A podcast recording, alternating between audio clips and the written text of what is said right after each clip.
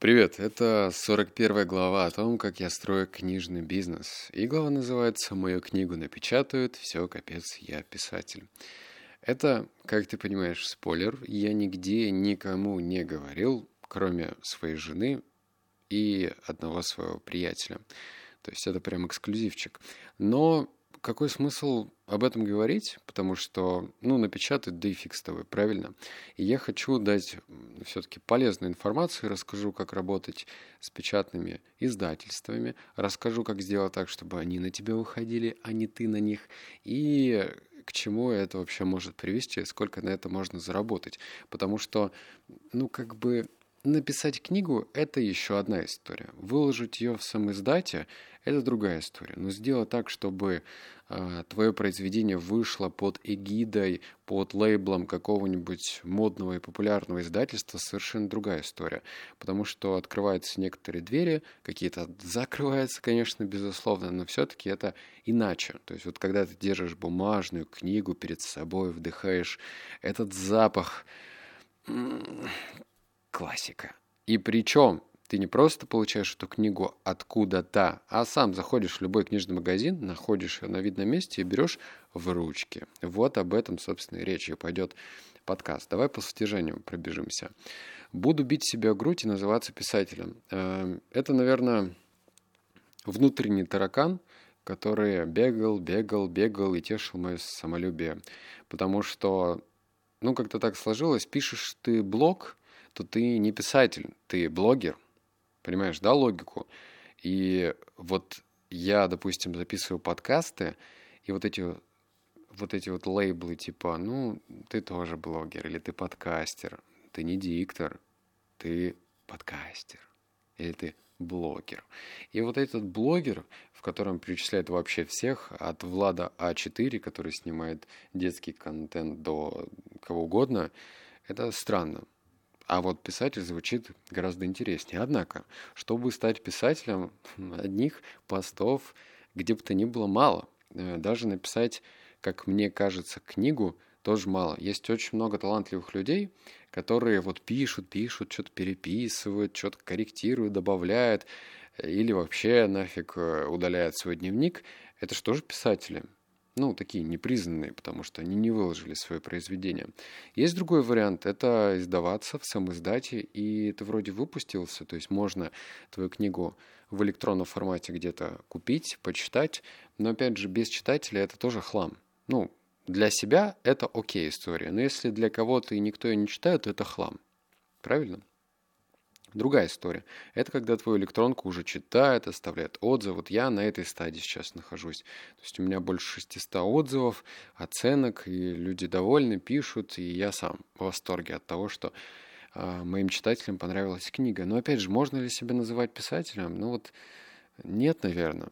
Другая история это когда ты сам, э, значит, печатаешь книгу за свои деньги какую-то типографию приходишь и говоришь, здрасте, вот мне, пожалуйста, книгу. И они начинают тебя грузить таким количеством информации, что ты просто теряешься. Но когда уже печатает тебя издательство, и ты видишь свою книжку на полках магазина, вот тогда кажется, что можно ударить себя в грудь и сказать, я писатель. Ну, по крайней мере, мне так кажется. Может быть, когда я достигну эту цель, я буду говорить, ну вот пока она не станет бестселлером, вот таким вот признанным, ну тогда не буду. Или вообще, когда две книги параллельно будут бестселлером, это же постоянно беготня зачем-то. Но вот сейчас я на той стадии, когда электронка продается хорошо, она есть, она популярна, а книжки нету.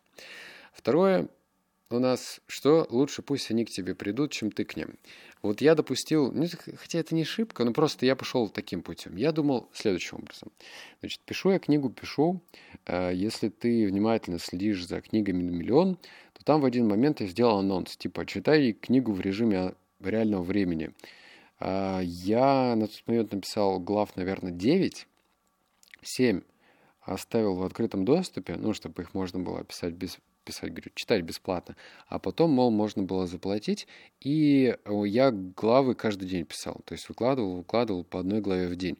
То есть не нужно было даже электронку ждать готовую, ты мог читать ее в режиме реального времени. Я думал, приду к писателям, покажу им вообще цифры, покажу, что это интересно людям. У нас не так много издательств, которые издают именно литературу в жанре саморазвития. Конечно, издательств, которые издают разные книги от психологии, философии до истории или романов, их много. Но меня интересовал, интересовал очень такой узкий пласт этих издательств. У нас их по факту 4-5.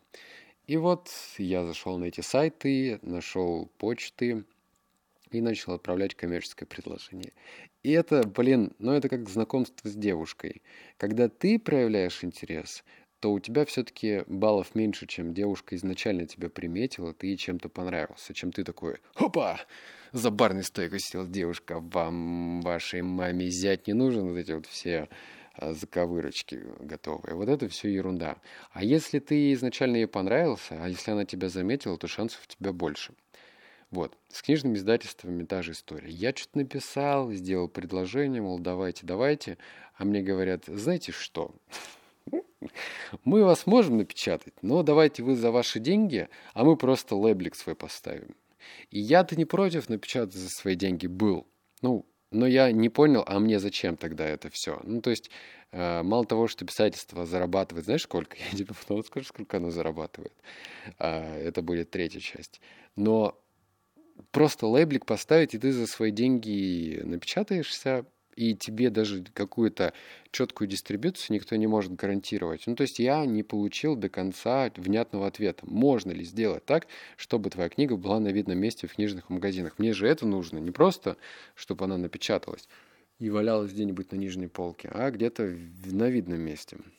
Потому что я часто в магазины книжные хожу и наблюдаю э, печальную картину. Вот э, книга Оскара Хартмана, которую он, собственно, издал сам на свои деньги, она всегда в каких-то какой-то жопе находится, ее очень сложно отыскать.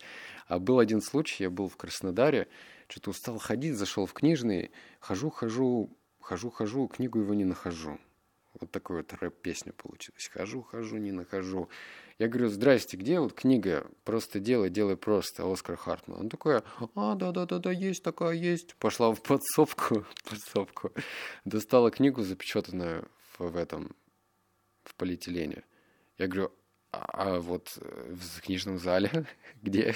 Она говорит, а как в книжном зале? Она дорогая книга, ее вот только по запросу. Кто вот пришел, попросил, вот я и достала. И я смотрю на это и не понимаю, блин, ну, ну, ну здорово, ну класс.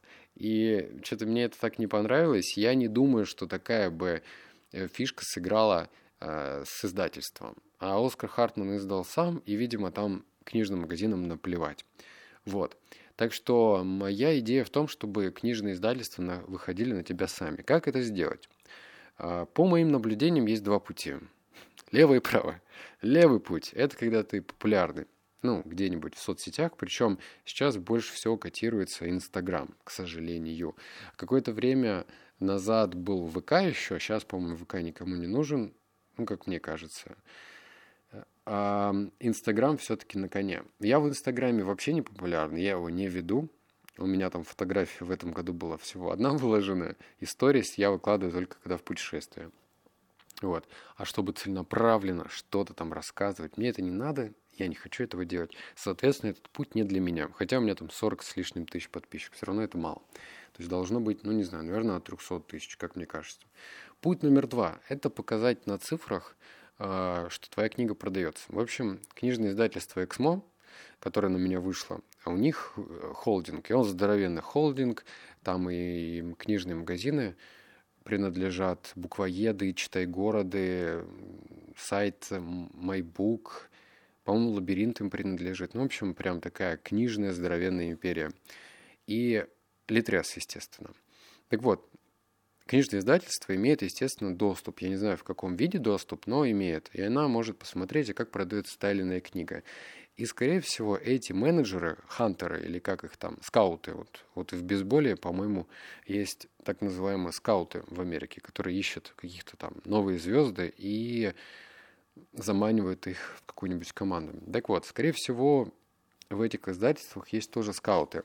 Они ищут какие-то перспективные книги, смотрит внимание на какие-то метрики. В моем понимании метрики – это отзывы, рейтинг и покупки. Вот, это, пожалуй, важные метрики. Ну и делают вывод, уже прогнозируемо, а стоит ли работать с этим писателем.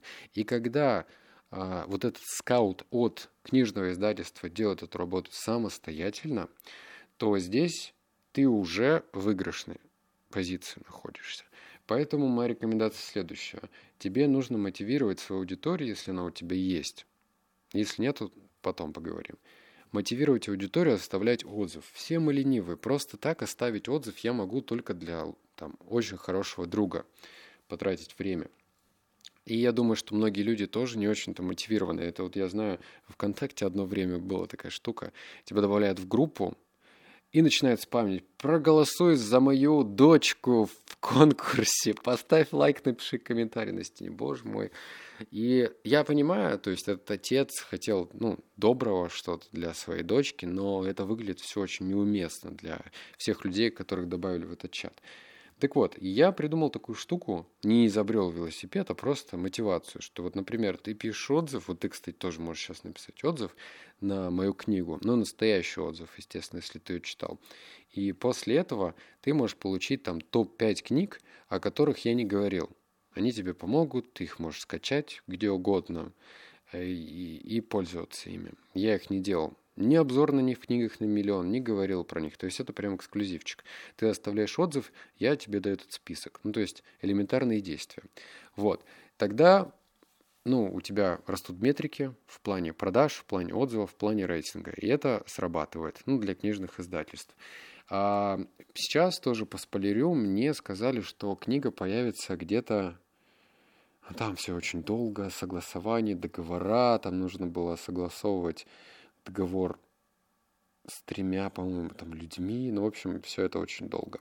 Но движется. И мне обещали где-то февраль, может быть, март. То есть вот в этих промежутках книга должна появиться. Но появится ли она по факту, я не знаю. Ну и самая интересная часть, да, что по деньгам это открытая информация. Не вижу здесь ничего эксклюзивного. А, конечно, книжные писатели, такие как Акунин, что там еще, Лукьяненко, кто там, в смысле, Пелевин, у них наверняка там какие-то заоблачные гонорары. Причем у них есть гонорары, скорее всего. То есть им платят даже, наверное. То у обычных рядовых писателей у них есть процент, так называемая роялти. И эта роялти не очень выгодная, я бы сказал, совсем невыгодная, вообще не совсем. Такая штука, что тебе предлагают э, ступенчатые роялти, ну, например, там, до такого-то тиража, скажем, до 5000 экземпляров у тебя роялти 10%. До тиража там 10 тысяч, например, 12%. То есть твой процент может там 15 составлять процентов. Но это, блин, 15% от стоимости. Здесь, внимание, есть интересная штука. А, значит, вот в магазине, допустим, твоя книга, предположим, стоит 1000 рублей – Казалось бы, 10% от 1000 это 100 рублей, правильно? То есть 100 рублей должен я получить. Но нифига. Я получу 10% не от той стоимости, которую продает магазин, а от закупочной стоимости магазина. То есть магазин ее купил, например, у издательства за 600 рублей. Продает ее за 1000, то есть магазин зарабатывает 400, а я буду получать 10% с 600 рублей, например. То есть я получу 60 рублей. Понимаешь, да, 60 рублей, что это такое? Что можно купить на 60 рублей? Я не знаю. Ну вот, и с учетом того, что у нас как бы в принципе, ну, жанр саморазвития не очень-то популярен, потому что людям интереснее читать фантастику, романы какие-то, детективы, то порядок цифр вообще так себе. Есть, естественно, очень хорошо продаваемые книги в саморазвитии. Это, по-моему, там 45 татуировок, неважно чего, менеджера, подавана, мадавана, в общем, Максим Батарев хорошо продает. Кто еще? Пиши, сокращай, по-моему, неплохо продается. Ну, в общем, есть книги, но их не так много. И порядок цифр так себе, грустненький. То есть миллионерам на это можно вставить только э, другим путем. Кстати, у меня есть идея, как можно прям заработать сильно больше на продукт плейсменте. Но я не факт, что это сделаю, потому что это нужно заключать договора, искать людей, которые будут продавать позиции, договариваться. Я не знаю, сделал ли я это, потому что я вторую книгу, мне кажется, написал на процентов 20 сейчас по объему, может быть 25, но все-таки есть ощущение, как зарабатывать на книге значительно больше. А пока вот-вот поделился с тобой этой инфой. Надеюсь, было полезно. Если тебе, ну, как автору это интересно, напиши в комментариях, было ли тебе полезно. Нет, значит, нет, напиши. А если да, ну класс, пиши да. Все, обнял, поцеловал, заплакал. Услышимся в следующем подкасте. Пока.